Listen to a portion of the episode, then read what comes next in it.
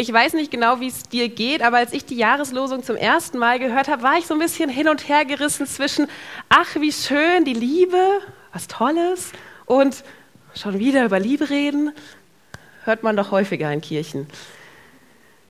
Ein Jahr lang nur Liebe, habe ich mir gedacht. Ein Jahr lang nur liebevoll, ein Jahr lang nur rosa-rot und All You Need is Love, am besten noch mit Kai Pflaume, wer das noch kennt. Ich dachte mir so, oh, das könnte ganz schön anstrengend werden. Ich glaube, so ist die Jahreslosung nicht gemeint. Und trotzdem fragst du dich vielleicht, ist zur Liebe schon alles gesagt worden oder noch schlimmer, ist zur Liebe vielleicht schon zu viel gesagt worden? Ich glaube weder noch. Und dann ist ja nicht nur das Wörtchen Liebe hier vorne ähm, zu sehen, sondern als nächstes ist mir dann das Wörtchen alles so in den Blick geraten. Und bei solchen Wörtern wie alles, immer, nie, wird mir immer so ein bisschen anders, weil ich immer so denke, das ist mir immer eine Nummer zu extrem, ein bisschen zu pauschal. Ich bin eher so Fan davon, erstmal die Bälle flach zu halten. Nadine hat eben schon von Jahresvorsätzen gesprochen. Ich setze mir tatsächlich welche, aber ich versuche die immer nach so diesem Konzept von Smart ähm, zu entwerfen und mir zu stecken. Also ich terminiere sie, ich versuche sie auf bestimmte Bereiche zu beschränken, so dass man sie auch irgendwie erreichen kann. Ich sage nicht, ich möchte immer mich gesund ernähren in diesem neuen Jahr und ich möchte immer dafür sorgen, dass ich einen Lebensstil habe, mit dem ich irgendwie klimaneutral lebe. Genauso wie dieser Satz, da wird mir auch mal ein bisschen anders. Was willst du heute von deiner To-Do-Liste erreichen? Und man sagt alles. Ihr wisst, wer am Ende des Tages dort sitzt und nicht alles von seiner To-Do-Liste geschafft hat. Deswegen denke ich mir bei solchen Worten irgendwie immer, Welle flach halten, lasst uns langsam machen. Die Jahreslosung geht ganz anders damit um. Sie nutzt dieses Wort. Alles, was ihr tut, geschehe in Liebe. Niedrig gestapelt wird hier nicht. Aber was heißt das? Was machen wir damit? Ich bin immer Fan davon, bei biblischen Texten oder biblischen Versen zu sagen, lasst uns mal vor Augen rufen, für wen wurden denn diese Worte geschrieben und von wem. Und die diesjährige Jahreslosung, die steht im Korintherbrief. Davon haben wir zwei Stück in der Bibel im Neuen Testament. Und die Gemeinde in Korinth wurde etwa Anfang der 50er Jahre von Paulus gegründet. Der so, man ist sich nicht ganz sicher, aber sagt so ungefähr 18 Monate in Korinth verweilte. Das war für ihn tatsächlich schon eine sehr bemerkenswerte lange Zeit. Und man merkt so, wenn man auch diese Briefe liest, einfach auch schon von der Länge, ähm, Paulus hatte ein bestimmtes inniges Verhältnis zu dieser Gemeinde. Diese Gemeinde lag ihm nochmal besonders am Herzen. Und gleichzeitig, wenn man diese Korintherbriefe liest, merkt man auch, es war ganz schön viel los vor Ort. Korinth war damals eine recht berühmte Hafenstadt. Schiffe aus unterschiedlichsten Ländern brachten viele kulturelle, soziale und auch religiöse Praktiken nach Korinth. Und ähm, wenn man so sich ein bisschen Kirchengeschichte, historische Sachen anschaut, merkt man, Gerade bei den Ausgrabungen vor Ort lassen sich viele Tempel finden, verschiedene religiöse Opferschreine. Also man merkt, da herrscht ein ganz großer religiöser Pluralismus. Und der herrschte nicht nur dort in der Gesellschaft, sondern eben auch in der Gemeinde in Korinth. Von Einigkeit, wenn man auch so diese zwei Korintherbriefe liest, merkt man, von Einigkeit war da nicht so wirklich die Rede. Es trafen verschiedene Lebensstile aufeinander, ethische Probleme, es ging irgendwie um Rechtsangelegenheiten, ähm, darum, wie man guten Gottesdienst feiert, was man essen darf und nicht essen darf. Sexualität war dort ein Riesenthema. Ähm, wer darf da mit wem schlafen? Wie sieht Ehe aus? Was ist Freiheit? Was ist sexuelle Unmoral? Was ist erlaubt und was nicht? Also, wenn man das mal so salopp sagen will, es ging da ganz schön heiß her in Korinth. Und in diesen Kontext wird diese Jahreslosung hineingesprochen. In einen vielfältigen Kontext. Nicht nur vielfältig schön, sondern auch vielfältig aufgeheizt. Konflikte und Debatten rund um eben soziale Themen, politische Themen, sexualethische, theologische Themen standen auf der Tagesordnung. Und ich habe irgendwie so gedacht, vielleicht ja doch auch so ein bisschen wie bei uns.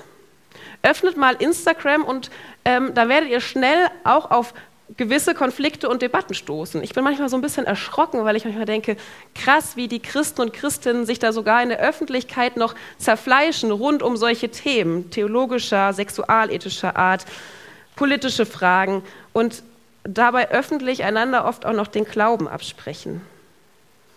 Also ich glaube, diese aufgeheizte Situation in Korinth, die ist vielleicht gar nicht so fern von unserer Lebensrealität.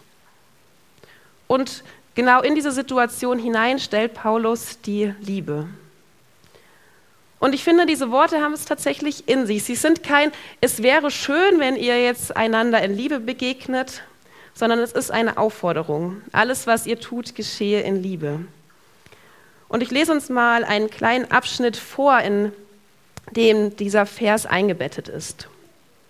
Ab Vers 13 heißt es, seid wachsam, haltet am Glauben fest, seid mutig und seid stark. Alles, was ihr tut, soll in Liebe geschehen. Ich habe noch eine Bitte an euch, Brüder und Schwestern. Ihr kennt doch die Familie des Stephanas. Sie waren die Ersten in der Provinz Achaia, die zum Glauben gekommen ist. Sie hat sich ganz in den Dienst der Heiligen gestellt. Ordnet euch solchen Menschen unter. Achtet jeden, der wie sie in der Gemeinde mitarbeitet und sich abmüht. Diese Verse oder dieser Abschnitt, der startet mit drei, nee, sogar vier Imperativen. Um nochmal kurz an den Deutschunterricht zu erinnern, Imperative sind die Befehlsform. Und zwar heißt es hier, seid wachsam, haltet am Glauben fest, seid mutig und seid stark. Und diese vier Imperative, die bündeln sich oder die finden ihren Höhepunkt in der Aufforderung zur Liebe.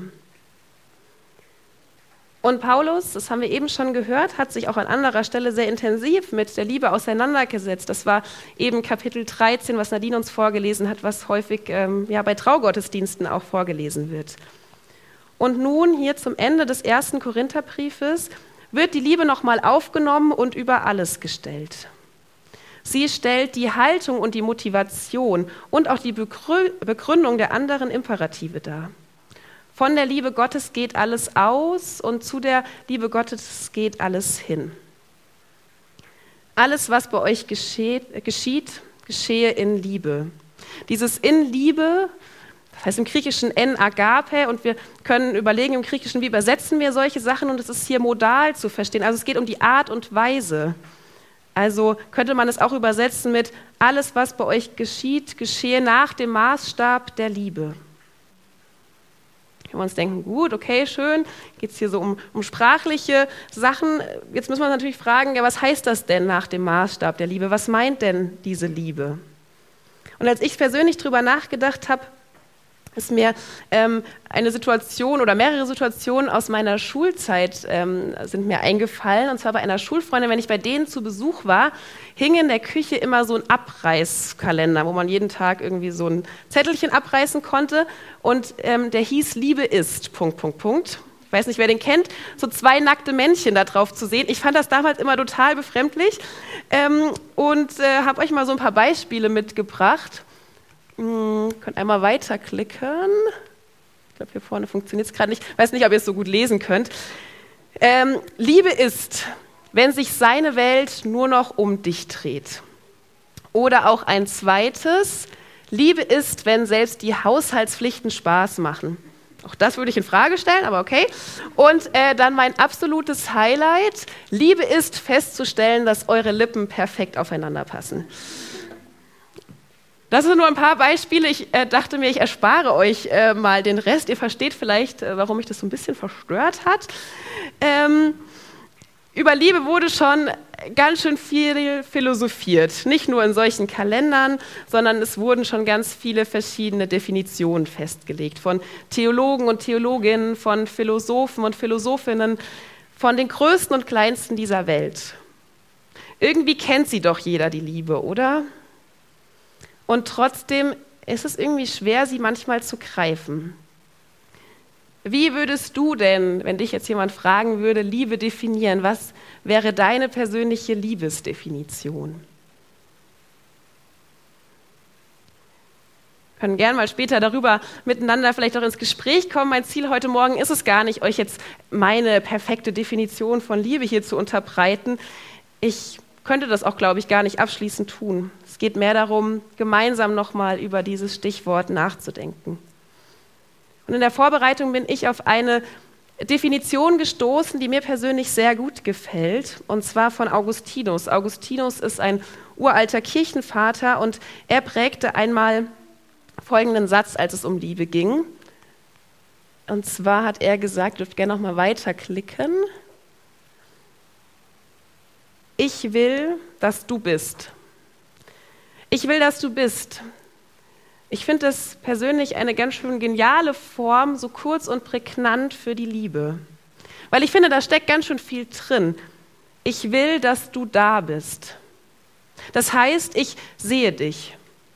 Ich sehe dich gerne. Ich finde es schön, dass du hier bist. Und ich will es auch. Ich gebe dir Raum, Raum, um zu sein. Raum, um du selbst zu sein. Und auch Gott gibt mir Raum, um so zu sein, wie ich bin. Gott ruft die Menschen aus Liebe. Mensch, ich will, dass du bist. Das lesen wir ganz am Anfang schon von der Bibel in der Schöpfungsgeschichte. Ich will, dass du da bist. Ich will, dass du in dieser Welt lebst. Und Gott sah, dass es sehr gut war. Es ist gut, dass du hier bist, dass wir hier sind. Und es darf jeder und jede von uns glauben, geliebt zu sein. Liebe ist sagen zu können, schön, dass ich bin, schön, dass du bist, schön, dass wir sind. Und ich finde, da sollten wir auch als Gemeinden, als Kirchen mit auf diesen Zug aufspringen, zu sagen, wir sind ein Raum, wir bieten einen Raum, um zu sein. Einen Raum, um zu sein mit all den Ecken und Kanten, die du mitbringst, mit deinen Schokoladenseiten und den Seiten, wo du selbst vielleicht nicht gerne hinschaust. Egal, welche sexuelle Orientierung du hast, egal, ob du dieselbe politische Ansicht wie, wie ich hast oder nicht, ich, ich will, dass du bist. Ich will. Liebe heißt etwas wollen.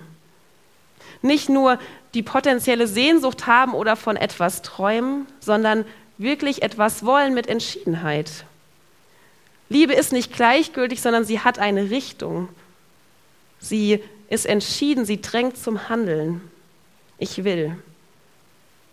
Und dabei ist die Liebe ganz, ganz vielschichtig. Ich finde es manchmal ein bisschen schade in unserer deutschen Sprache, weil wir scheitern so ein bisschen daran, so dieses Spektrum der Liebe, finde ich, darzustellen. Wir haben nur ein Wort im Deutschen. Im Griechischen gibt es mehrere Wörter dafür, vielleicht habt ihr es schon mal gehört, Eros, Agape und Philia. In diesem Spektrum bewegt Liebe sich mit unterschiedlichen Dynamiken.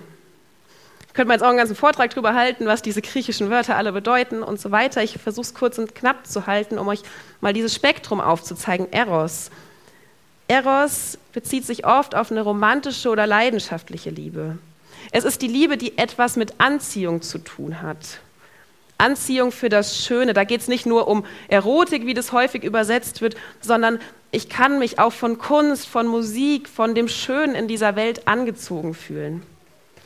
Also Eros als Faszination für etwas Schönes. Agape. Agape ist so diese selbstlose, bedingungslose Liebe. Es ist eine Liebe, die mitfühlend ist, die altruistisch ist, also eine Form von Selbstlosigkeit darstellt, eine Form von Solidarität. Als Beispiel, wenn ich jetzt einen verletzten Menschen nach einem Autounfall am Straßenrand sehe, dann halte ich wahrscheinlich nicht an, weil ich mir denke, ich habe jetzt gerade eine Faszination für das Schöne, sondern aus Mitgefühl, aus Solidarität, weil ich sage, ich möchte diesem Menschen helfen. Eine Liebe, die häufig über meine eigenen Emotionen und Bedürfnisse hinausgeht. Und Philia bezeichnet eine Form von freundschaftlicher Liebe, eine Form von Vertrauen und Respekt, die diese Liebe mit sich bringt und die häufig auch auf einem gemeinsamen Interesse, ähm, sich auf ein gemeinsames Interesse bezieht, als es geht um eine soziale Bindung von Menschen. Das ist so ein Spektrum von Liebe, was wir uns anschauen können. Also Liebe ist mehr als nur ein Ich fühle mich gerade gut, ich fühle mich gerade zu jemandem hingezogen. Und wenn Paulus in diesem Korintherbrief von der Liebe spricht, dann spricht er in erster Linie von der Agape. Also von einer Liebe, die mehr ist als nur Emotion, die eine Art aktive Kraft ist, ein ich, ich will etwas tun, ich fühle mit dem anderen. Und zu dieser aktiven Kraft fordert er die Korinther auf. Wenn Paulus sagt, alles, was ihr tut, geschehe in Liebe, dann meint er, dass diese Agape-Liebe alle Bereiche des Lebens durchdringen soll.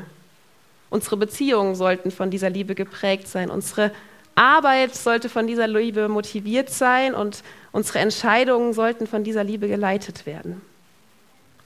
Und dabei beschreibt die Jahreslosung keinen Wunsch oder äh, nicht irgendeine Utopie, kein es wäre schön, wenn, sondern eine innere Haltung, die, mit der ich durchs Leben gehen kann. Es geht also um den Maßstab der Liebe, um das Wie. Wie denke ich, wie glaube ich, wie rede ich und wie handle ich? Und nicht so um das konkrete Was, das jetzt Paulus darlegt, wie die konkreten Verhaltensweisen wirklich aussehen. Paulus sagt nicht, das geht so oder so bis ins kleinste Detail, sondern es geht um das Wie. Was heißt es jetzt? Heißt es jetzt zu allen lieb und nett sein? Ich glaube, vom Maßstab der Liebe sich leiten lassen bedeutet mehr. Es geht nicht darum, jetzt zu sagen, wir diskutieren jetzt nicht mehr über kontroverse Themen, sondern die Frage ist, wie diskutieren wir? Es geht nicht mehr darum zu sagen, wir streben jetzt nicht mehr nach Wahrheit, sondern wie tun wir das? Wie gehen wir gegenüber Gott, unseren Mitmenschen und uns selbst mit diesem Wie um? Ich glaube, die Liebe Gottes gibt mir eine Anerkennung ähm, und eine Ruhe, auch ein Stück weit loslassen zu können, nicht immer Recht haben zu müssen, nicht immer meins durchsetzen zu müssen. Geliebt zu sein bedeutet auch den anderen mitlieben zu können. Es geht um das Wie. Wie kann der andere so sein, dass er in meiner Gegenwart Raum hat? Die Liebe ist also weder ein bloßes Gefühl noch irgendwie ein abstraktes Ideal noch ein Programm, was ich jetzt irgendwie abarbeiten muss oder irgendwie eine moralische Pflicht, sondern es geht um eine Beziehungswirklichkeit. Ich will, dass du bist. Gott sagt dir zu, ich will, dass du bist. Und wir können anderen zusagen, ich will, dass du bist. Ich glaube, wenn wir das mitdenken, dann verändert das unser Miteinander, unseren Blick auf Gesellschaft und auch unseren Blick auf uns selbst. Ich möchte zum Schluss noch mal ganz kurz auf das Wörtchen alles zurückkommen. Denn die größte Gefahr, die jetzt passieren kann, ist zu sagen, wir halten jetzt uns selbst so ein ganz großes Ideal von Liebe vor. Wahrscheinlich würden wir daran scheitern. Weil die Gefahr ist, das eigene Ideal mit dem Ideal der Gottesliebe zu verwechseln. Die Jahreslosung spricht in eine Situation in Korinth hinein, die sich im Prozess befindet. Es geht nicht um Perfektion, es geht nicht um ein Ideal, sondern es geht darum, im Prozess zu sein mit Gott und mit meinen Mitmenschen. Das heißt, es gilt anzuerkennen, Liebe ist ein Veränderungsprozess. Das passiert nicht von jetzt auf gleich.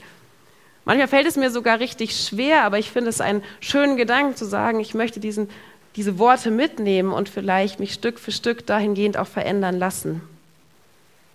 Und zum anderen gilt es eben zu fragen, was heißt denn dieses Wörtchen alles?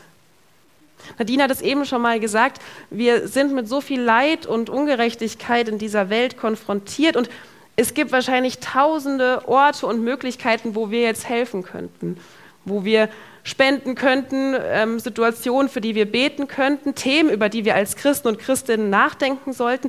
Das kann einem ja manchmal ganz, ganz schnell auch über den Kopf wachsen und man denkt sich so, jetzt fühle ich mich wie gelähmt, weil ich gar nicht weiß, wo ich überhaupt anfangen soll. Und wenn dann noch dieses liebe Wörtchen alles kommt, dann kann das ja einen großen Stress auch ähm, vielleicht in uns auslösen. Ich finde, Jesus gibt da eigentlich eine ganz schöne Antwort drauf auf diese Frage, wo soll ich denn anfangen? Jesus sagt beim Nächsten. Und dann fragen wir natürlich oft, wer ist denn jetzt der Nächste? Und ich habe in der Predigt mal gehört, dass jemand sagte, ja, das wirst du sehen, weil es ist immer der Nächste und der Nächste und der Nächste.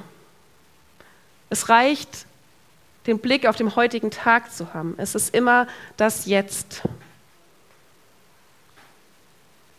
Und ich habe euch ein kleines Zitat noch mitgebracht. Da heißt es, Liebe ist im Alles das zu sehen, was jetzt dran ist und was gleich dran ist und was nachgleich dran ist. Alles allein ist zu viel. Dort, wo du bist, findet dich das kleine nächste bisschen alles. Dort, wo du jetzt bist, findet dich das kleine nächste bisschen alles. Ich finde das einen ganz schönen Gedanken, eins nach dem anderen. Heute, hier im Jetzt, mich vom Maßstab, von dem Wie der Liebe leiten lassen. Heute mir von Gott zusprechen zu lassen, ich will, dass du bist. Und das auch meinem Gegenüber zuzusprechen, ich will, dass du bist. Liebe ist dabei immer ein Weg, immer der nächste Schritt, die nächste Frage, die nächste Person, das nächste Thema.